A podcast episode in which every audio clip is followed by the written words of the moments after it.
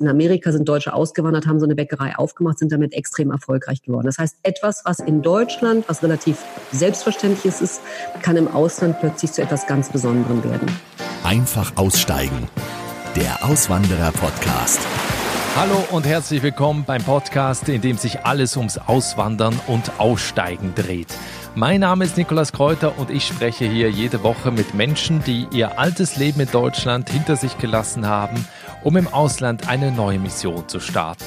Das hier ist schon Folge 10, damit auch ein kleines Jubiläum und ich habe mir überlegt, dass ich aus Folge 10 eine Bonusfolge mache. Denn seit der Podcast gestartet ist, werde ich immer wieder von ganz unterschiedlichen Menschen gefragt, wie sie sich ein neues Leben im Ausland aufbauen können und vor allen Dingen auch, wie sie aus dem Hamsterrad der Anstellung herauskommen und sich in der Ferne selbstständig machen können. Also ich glaube, die meistgestellte Frage ist immer die nach dem, was mache ich denn überhaupt im Ausland beruflich, ja? Oder auch, wie kann ich meine Angst auszuwandern und im Ausland vielleicht zu scheitern überwinden? Und aus diesem Grund habe ich eine Expertin in meinen Podcast eingeladen, die selbst schon im Ausland gelebt hat und die heute Menschen beim Start in ein neues Leben unterstützt. Mein Podcast. Das ist heute Kerstin Gernig. Sie ist Coach für Neuanfänge, Speakerin, Bloggerin und Autorin des Buches Werde, was du kannst.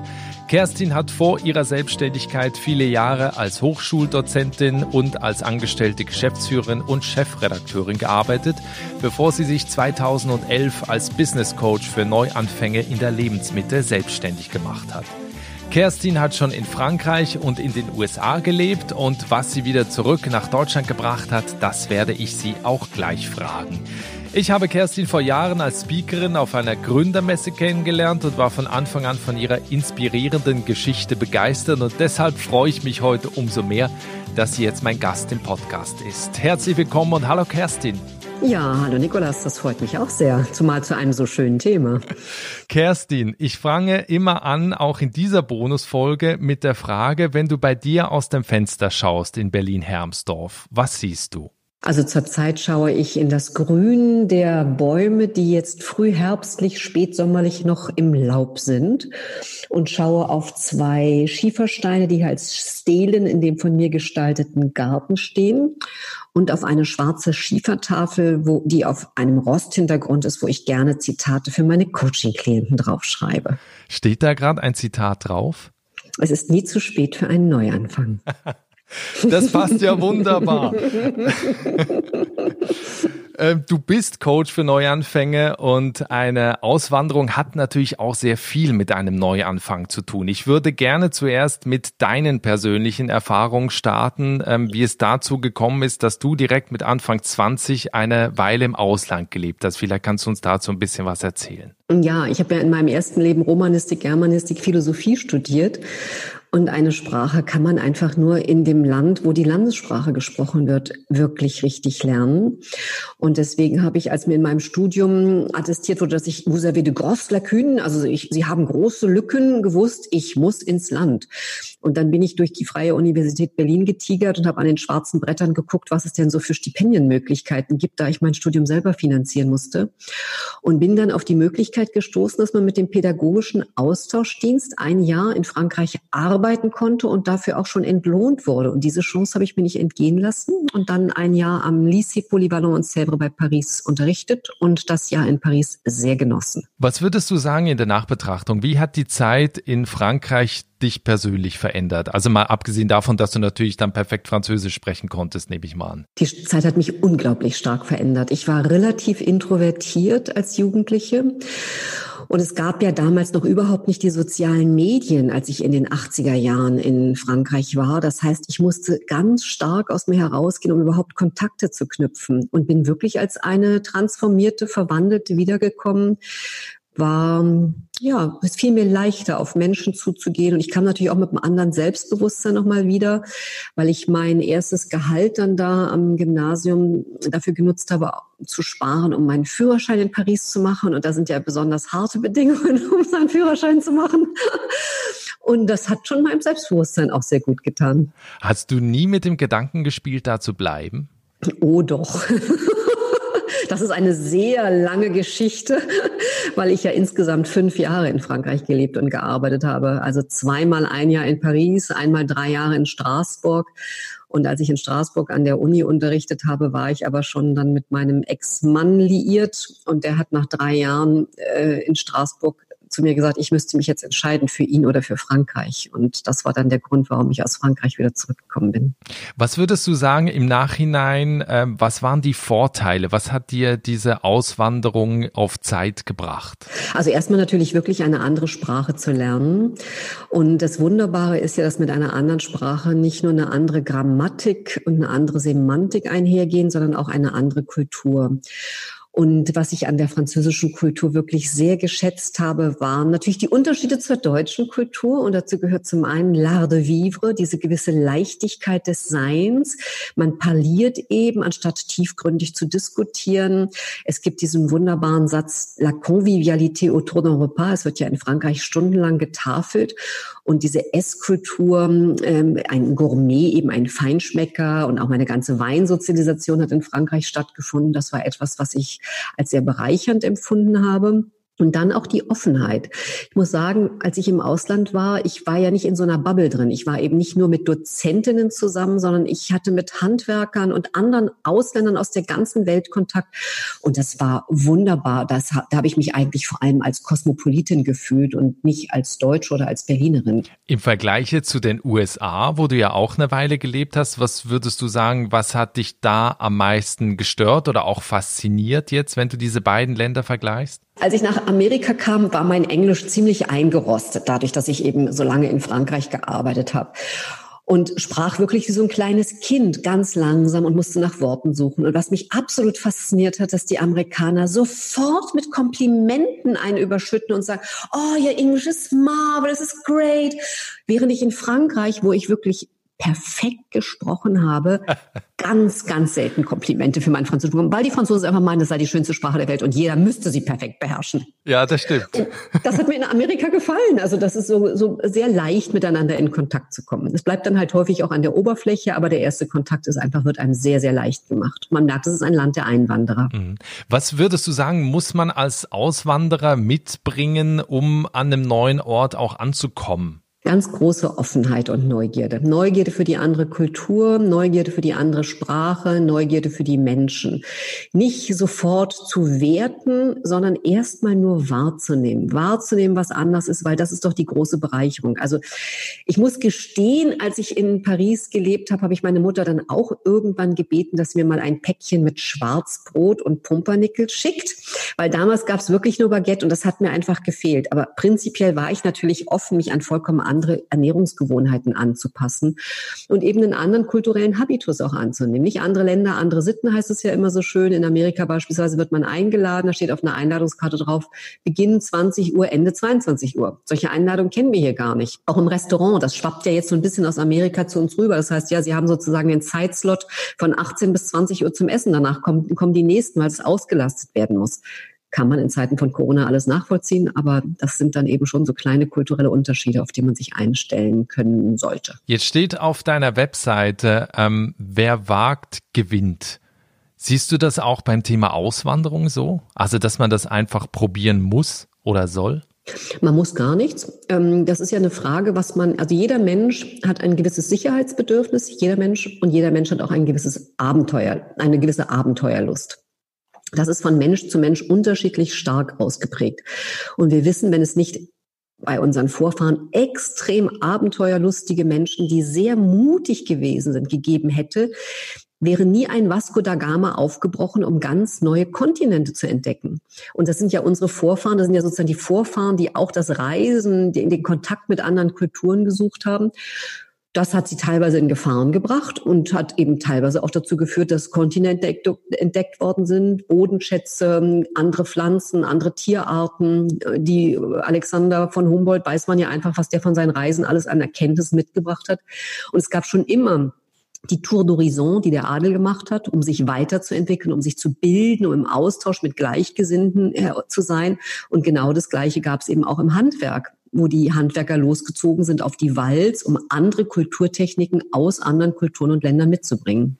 Was würdest du sagen, ähm, spielt jetzt Angst äh, gerade am Anfang für, für eine Rolle bei einer, bei einer Auswanderung? Weil ich glaube, oder das ist auch immer das, was ich auch von Leuten, die gerne auswandern wollen, höre, dass die natürlich äh, davon träumen und auch gerade in Zeiten wie diesen, in denen wir äh, leben, wo ja die Reisefreiheit so ein bisschen eingeschränkt ist, also die träumen davon, im Ausland zu leben, aber es gibt halt trotzdem diese extreme Hemmschwelle, es zu wagen. Ja, also Angst ist der Gegenspieler des Mutes oder auch Mut ist der Gegenspieler der Angst. Angst hat ja eine zentrale Funktion. Die Angst soll uns davor bewahren, etwas zu machen, was uns in Lebensgefahr bringen kann. Und ich habe mich ja viel mit dem Thema Angst auseinandergesetzt, weil auch ein Neuanfang, wie ich ihn als Business Coach begleite, wo jemand eine Stelle aufgibt, um sich selbstständig zu machen, ist ja ein extrem gewagter Schritt, wo Existenzängste mit einhergehen, nämlich das sichere Einkommen aufzugeben, die Routinen aufzugeben, das Vertrauen Vertraute aufzugeben. Und insofern braucht man eine gehörige Portion Mut um A, die eigenen Ängste zu überwinden, aber B, auch die Ängste, die einem von außen gemacht werden. Weil ganz oft überschätzen wir die Ängste oder die Unsicherheiten, die Gefahren werden überschätzt. Sie sind ja nicht alle lebensgefährlich. Und deswegen gehört ja zu so einem Schritt, wenn man eben auswandert, auch sich mit der Kultur zu beschäftigen und so einen Schritt in gewisser Weise vorzubereiten. Sich zu überlegen, was will man im Ausland machen? Warum geht man da überhaupt hin? Wo startet man? Ähm, wie kann man auch sich bereits erste Kontakte aufbauen, um sich das Ganze heute über die sozialen Medien und andere Tools, die wir zur Verfügung haben, auch viel sanfter zu gestalten als früher noch.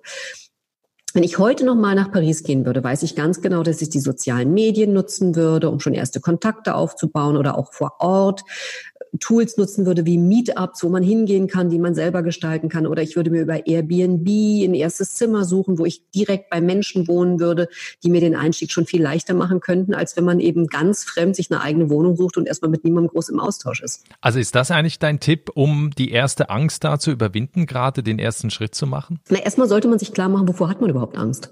Weil je konkreter man die Angst benennt, umso besser kann man sie auch überwinden. Und dann kann man sich fragen, was brauche ich, um ein gewisses Sicherheitsgefühl zu haben und wie kann ich mir jetzt selber so eine Art To-Do-Liste machen oder einen Projektplan, wie ich meinen Auslandsaufenthalt vorbereite. Also es gibt ein ganz schönes Buch von der Maike Winnemuth, die ist Journalistin und die hat äh, äh bei Wer wird Millionär, glaube ich, eine halbe Million gewonnen. Und dann wurde sie gefragt, naja, was sie denn jetzt machen würde. Und da sie darüber noch nicht nachgedacht hatte, sagte sie dann eine Weltreise. So eine Weltreise ist ja auch so. Also finanziell war das sozusagen kein Problem mehr. Und dann hat sie ganz spannend sich erstmal überlegt, ja, wo will ich überhaupt hin und was will ich da überhaupt machen?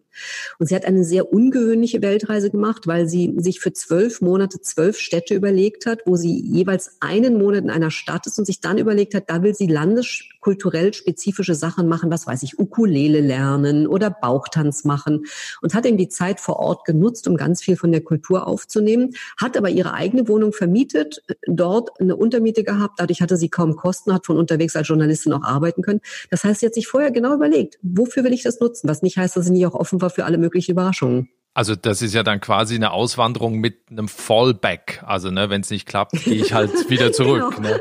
genau. Was ja auch eine Möglichkeit ja, ich meine, wer, wer richtig auswandert, steht natürlich vor ganz anderen Herausforderungen. Also Du weißt ja, dass ich für mein Buch Werde, was du kannst, wie man ein ungewöhnlicher Unternehmer wird, zwei Jahre von Berlin bis nach Sri Lanka unterwegs war und mich da ja auch mit Menschen, die ausgewandert sind, äh, beschäftigt habe, eben äh, insbesondere jetzt mit Alfons Stücke, der nach Sri Lanka ausgewandert ist. Und der hat ja den mutigen Schritt gemacht, wirklich alles aufzugeben, Haus und Hof zu verkaufen, die Familie zurückzulassen und komplett neu zu starten. Das ist ein ganz anderer Schritt, als wenn man auf Zeit auswandert. Ein ganz anderer Schritt. Weil du das Buch auch gerade ähm, erwähnt hast und auch mit dem Titel Werde, was du kannst, weil das ist eine Frage, die ich auch immer wieder von Leuten gestellt bekomme, die auswandern wollen. Die sagen dann immer, ja, was mache ich dann im Ausland? Also, weil ich mache hier in Deutschland vielleicht einen Job, den kann ich da gar nicht machen oder ich will gar nicht mehr angestellt sein. Wie finde ich denn am Ende das heraus? Also, ne, was kann ich denn zum Beispiel im Ausland machen? Naja, erstmal ist es ja im Ausland gar nicht viel anders als das, was man im Inland machen kann. Also der erste Schritt, den ich ja auch nun in meinem Startup-Coaching immer mache, ist ein Stärkenprofil mit Menschen zu erstellen, um erstmal zu sehen, was zeichnet einen Menschen aus. Ich arbeite ja nun mit Menschen in der Lebensmitte. Und es gibt ja zwei Dinge. Man kann die Sachen, die man besonders gut kann, weitermachen, wenn man dazu wirklich Lust hat. Oder man kann sich fragen, was will ich eigentlich Neues lernen? Das Faszinierende ist ja, dass ein Mensch bis zum letzten Atemzug weiterentwicklungsfähig und auch äh, im Sinne von, er kann neue Dinge lernen unterwegs ist.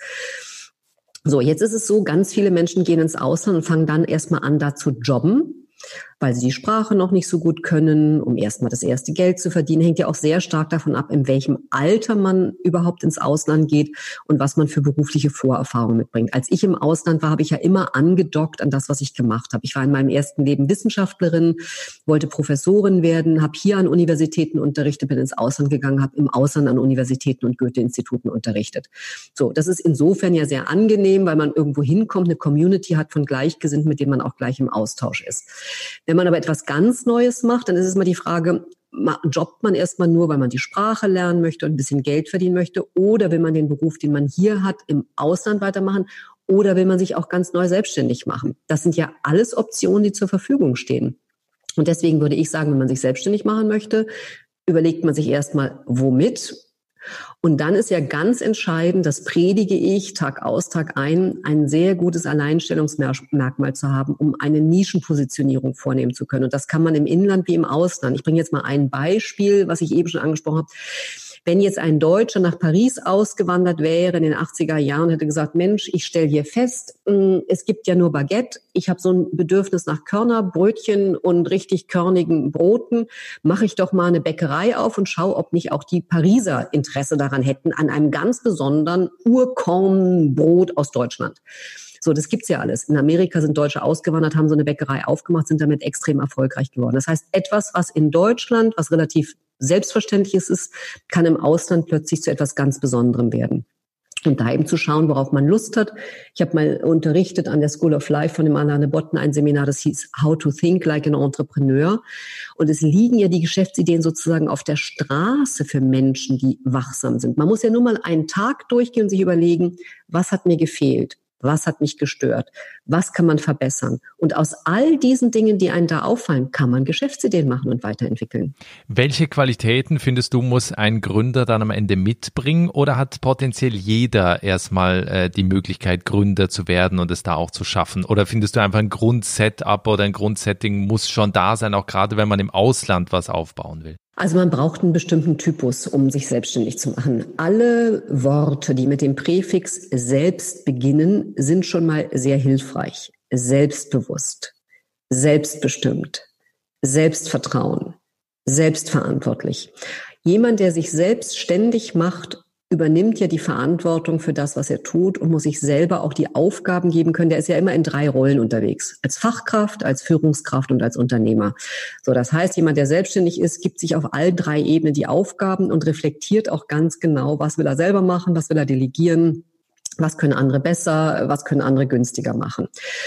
Und dann eine, ein zweiter wesentlicher Charakterzug ist auch eine Portion Mut zu sagen, ich gehe in ein Risiko, allerdings in ein kalkuliertes Risiko. Weil ich arbeite mit meinen Coaching-Klienten mit der Business Model Canvas, wo wir einmal die neuen zentralen Erfolgsfaktoren durchdeklinieren, um zu schauen, was muss man bedenken, wenn man ein erfolgreiches Business aufbauen will. Und Erfolg folgt Erfolgsstrategien.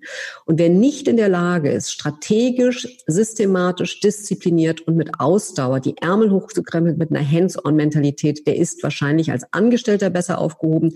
Wer aber sagt, ich will fliegen, mein eigenes Ding machen, meine Ideen verwirklichen, meine Visionen und Träume umsetzen und habe die Fähigkeit, strukturiert vorzugehen und meine Arbeit selber zu organisieren und auch ein Proof of Concept zu machen und mir die richtigen Leute zu suchen, die ich brauche, wenn ich einen Schritt weiterkommen kann, der ist sicherlich als Selbstständiger gut aufgehoben. Und diese Fähigkeit ist unabhängig davon, ob man das im Inland oder im Ausland macht. Im Ausland kommt nur eine Hürde mehr dazu, nämlich die Sprache, wenn man sie nicht beherrscht. Und gewisse andere bürokratische Vorfahren, äh, Vorgänge als die, die man hier hat, aber in all das kann man sich schnell einarbeiten.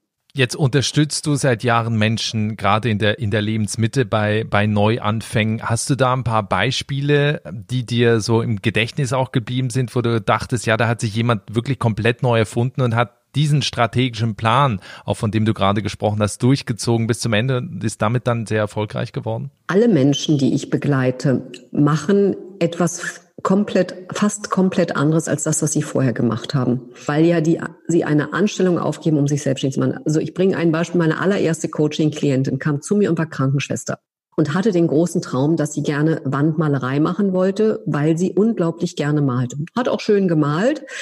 Dann habe ich mich mit ihr hingesetzt und habe erstmal ein Stärkenprofil gemacht und geschaut, was hat sie alles im Gepäck. Sie konnte gut malen, auch wenn sie jetzt keine, kein Malereistudium absolviert hatte. Und sie, sie kannte sich exzellent mit Krankenhäusern, Alten- und Pflegeheimen aus. Und dann haben wir sie positioniert als Wandmalerin in Alten- und Pflegeheimen, wo es ja auf bestimmte Dinge ankommt. A, die Atmosphäre, die man für Menschen schafft. B, aber auch bestimmte Icons, die man braucht, damit Menschen, die mit einer Desorientierung sich nicht verlaufen, nicht aus bestimmten Türen herausgehen. Und da hat sie eine richtige Expertise aufgebaut und lebt seitdem als Wandmalerin und hat sich aber komplett neu erfunden. Aber hat eben trotzdem das Know-how, was sie aus ihrem ersten Beruf mitbrachte, in ihre Neuerfindung auch weiterführen können. Und das ist auch das, was du, was du den Leuten rätst, auch mit diesem Slogan werde, was du kannst. Also das, was du ja eigentlich eh schon mitbringst, in einen anderen Bereich zu transferieren. Dieser Slogan ist ja auch so ein bisschen aus meiner eigenen Vita entstanden. Ich habe ja mit fast 50 erst den Schritt in die Selbstständigkeit gewagt und habe dann gemerkt, dass eigentlich erst hatte ich den Eindruck, alles Wissen, was ich mir angeeignet habe, war plötzlich wertlos, weil in der Selbstständigkeit braucht man ein vollkommen anderes Wissen als das, was ich in universitären Kontexten zur Verfügung hatte, als das, was ich als angestellte Geschäftsführerin im Wirtschaftsverband äh, hatte, weil ich plötzlich gemerkt habe, die Digitalisierung hat unser ganzes Leben komplett verändert. Und dann habe ich mich hingesetzt und habe mit äh, 50 nochmal die Schulbank gedrückt, habe eine Ausbildung als Business- und Teamcoach gemacht, habe eine Ausbildung als Speakerin gemacht, habe eine Ausbildung als digitale Expertin gemacht. Ich sage heute wir leben in der besten aller möglichen Zeiten, um sich erfolgreich selbstständig zu machen, allerdings unter einer Voraussetzung, dass man die Chancen, die die Digitalisierung gibt, auch nutzt. Und die sind gewaltig, weil noch nie zuvor konnte in einer Generation jemand innerhalb so kurzer Zeit eine Reichweite am Markt aufbauen und sich ganz schnell seinen, seinen eigenen Kundenstamm quasi magnetisch anziehen. Und deswegen starte ich immer mit einer Nischenpositionierung, weil ein Mensch zieht an, was er ausstrahlt. Und je mehr er den Mut hat, sich in einer Nische zu positionieren, umso größer wird sein Magnetismus. Wenn ich jetzt aber an dem Punkt bin, dass ich mich das vielleicht gar nicht traue, dieses Potenzial vielleicht gar nicht sehe, aber Fähigkeiten habe, wie würde das zum Beispiel dann in, in einem Coaching mit dir auch herausgearbeitet werden? Also, dass man zum Beispiel dann sieht, ich kann mir jetzt ein eigenes digitales Business aufbauen, wovon ich vorher gar nicht geahnt geahnt habe, dass das überhaupt möglich ist? Also ich habe zwei Coaching-Programme, für die ich ja auch gerade als Innovatorin 2020 von der deutschen Wirtschaft nominiert wurde. Das eine ist ein Startup-Coaching-Programm. Da mache ich die Nischenpositionierung, weil es ist etwas hochgradig Individuelles. Das kann man in keinem Gruppenkurs machen. Ich muss einen Menschen erleben, sehen, ihm Fragen stellen, arbeite mit bestimmten Tools, um erstmal zu sehen, was zeichnet den aus.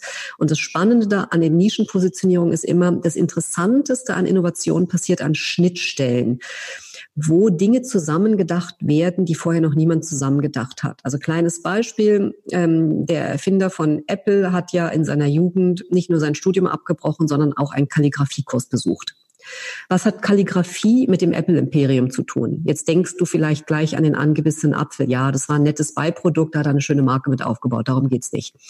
Er hat einen Paradigmenwechsel in der IT-Branche herbeigeführt, weil er nämlich von diesen unsäglich abstrakten HTML-Befehlen auf benutzerfreundliche Icons umgestiegen ist damit sind Computer plötzlich für alle Menschen zugänglich geworden. Ich habe noch als Germanistikstudenten HTML-Kurse besucht. Ich habe ja die ganze Palette sozusagen der Computerentwicklung mitvollzogen. Und das ist spannend, dass der Besuch eines Kalligrafiekurses mit der IT-Kompetenz der Programmiertechnik zusammengedacht etwas Drittes komplett Neues ergeben kann. Also wie eben auch bei der Wandmalerin, die Krankenschwester war, wo auch ein ganz neuer Beruf in bestimmten, äh, bestimmten neuen Räumen entstehen kann. Das ist das Erste. Das Zweite ist dann, was die Digitalisierung angeht, da habe ich ein 52 Wochen Coaching Power Programm entwickelt, in dem ich die Erfahrungen, die ich selber in den letzten sieben Jahren gemacht habe, in einem Einjahresprogramm zusammengefasst habe, weil genau meine Erfahrung ist, die du eben angesprochen hast. Menschen sind komplett verunsichert, was diese Digitalisierung angeht, auch mit gewissen Ängsten. Wo fange ich an? Man kann tausend Sachen machen, sehen den Wald vor lauter Bäumen nicht mehr. Wenn sie aber ganz klare Aufgaben in einer ganz klaren Reihenfolge, mit einer ganz klaren Deadline oder einem ganz klaren Feedback bekommen, dann sind die extrem umsetzungsorientiert. So, und da kann sich jeder auch die Teile raussuchen, äh, die er braucht. Aber ich weise natürlich darauf hin, dass es keinen Sinn macht, Facebook oder Google Ads zu schalten, bevor man keine Landingpage mit dem Funnel hat.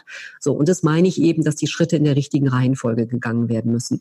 Wenn wir nochmal zum Ende hin auf das Thema Auswandern äh, zurückkommen und auch gerade mit der Selbstständigkeit im Ausland, was würdest du empfehlen jetzt auch gerade, wenn jemand sagt, ja, ein digitales Business, das wäre eigentlich das, was ich mir auch schon lange wünsche? Wünsche.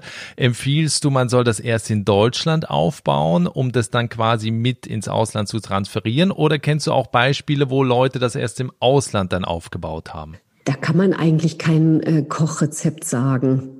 Erstmal muss man wissen, was man überhaupt machen will. Und was ja ganz spannend ist, sind die Sama-Brüder. Die gucken sich an, was in Amerika gut funktioniert und übertragen dann Geschäftsmodelle aus Amerika auf den deutschen Markt. So, und es ist ja so, wenn man sich selbstständig macht, heißt das ja nicht, dass man etwas komplett Neues erfinden muss, was es noch nie gegeben hat, sondern oft ist es ja so, dass man einfach nur bestimmte Dinge optimiert, für Märkte anpasst. Entscheidend sind immer zwei Dinge. Man muss ein Angebot haben, egal ob es ein Produkt oder eine Dienstleistung, was entweder einen großen Schmerz lindert oder einen großen Wunsch erfüllt. Und wenn man da einen klaren Kundenavatar durchdekliniert, sich überlegt, wem bietet man eigentlich was ganz konkret an, was auch nachgefragt wird und dann noch ein Proof of Concept macht, dann ist man auf der sicheren Seite. Du hast jetzt vorhin schon persönliche Tipps genannt. Jetzt zusammenfassend, was sind deine Do's and Don'ts an alle, die auswandern wollen? Ja, also das erste, ich kann das auch nochmal zusammenfassen, ist unbedingt die Sprache lernen. Denn die Sprache öffnet einfach Herzen und Türen und verändert eben auch das Denken.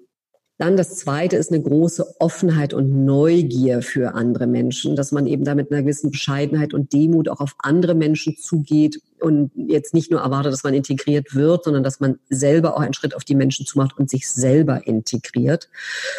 Und äh, dann auch die großartigen Chancen der sozialen Medien heute zu nutzen, dass man eben schon von zu Hause aus den Auslandsaufenthalt planen kann über die sozialen Medien, über Tools wie Airbnb oder Home Exchange oder auch Netzwerke wie Business Network International oder eben Stipendien nutzen, wenn man im akademischen Kontext unterwegs ist. Also da bieten einfach unsere Zeiten unglaublich viel. Wenn wir zum Ende hin noch äh, auf dein persönliches Leben zurückkommen, denn das ist auch immer die Frage, die ich am Ende stelle. Wenn wir in zwei Jahren nochmal sprechen, wie sieht dein Leben dann aus? Mein Leben sieht entspannter aus als heute, weil ich gerade hinter den Kulissen eine unglaubliche, gigantomanische digitale Umstellung vornehme.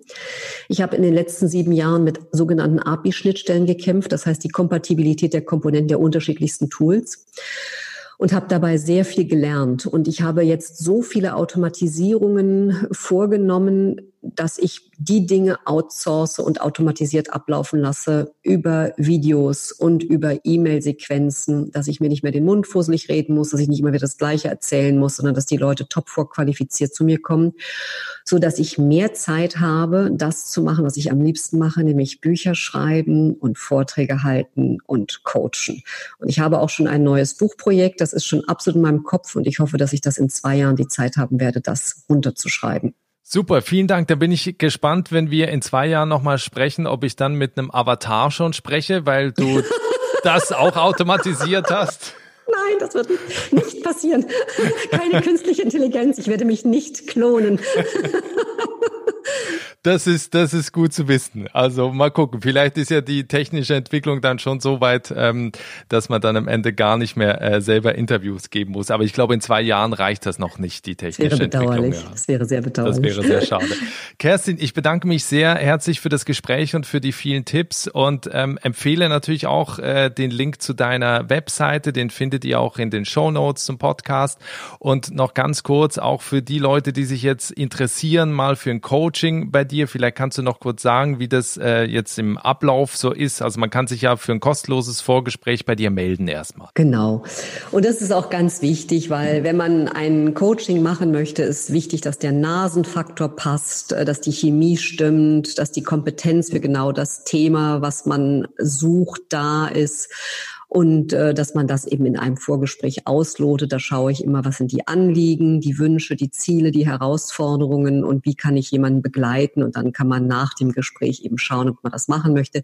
Ich biete ja relativ viel kostenfreien Content auf meiner Website an, auch mit Freebies und da lade ich einfach alle, die zugehört haben, ein, sich da reichlich zu bedienen, denn es gibt Güter, die sich vermehren, wenn man sie teilt und Wissen gehört genauso wie Liebe und Humor dazu. Super, vielen Dank dir und und wir hören uns spätestens dann in zwei Jahren hier im Podcast wieder. Darauf freue ich mich, Nikolas. Herzlichen Dank. Das war das inspirierende Gespräch mit Kerstin Gernig. Mehr zu ihr und wie sie dich bei deinem Neuanfang unterstützen kann, findest du auf ihrer Webseite. Die Adresse dazu gibt es in den Show Notes des Podcasts. Ja, wir sind am Ende dieser Bonusfolge, die hier außerhalb der normalen Reihe gelaufen ist. Die nächste reguläre Folge, die gibt es wie gewohnt am kommenden Mittwoch und ich freue mich, wenn wir uns dann wieder hören. Bis bald. Ciao.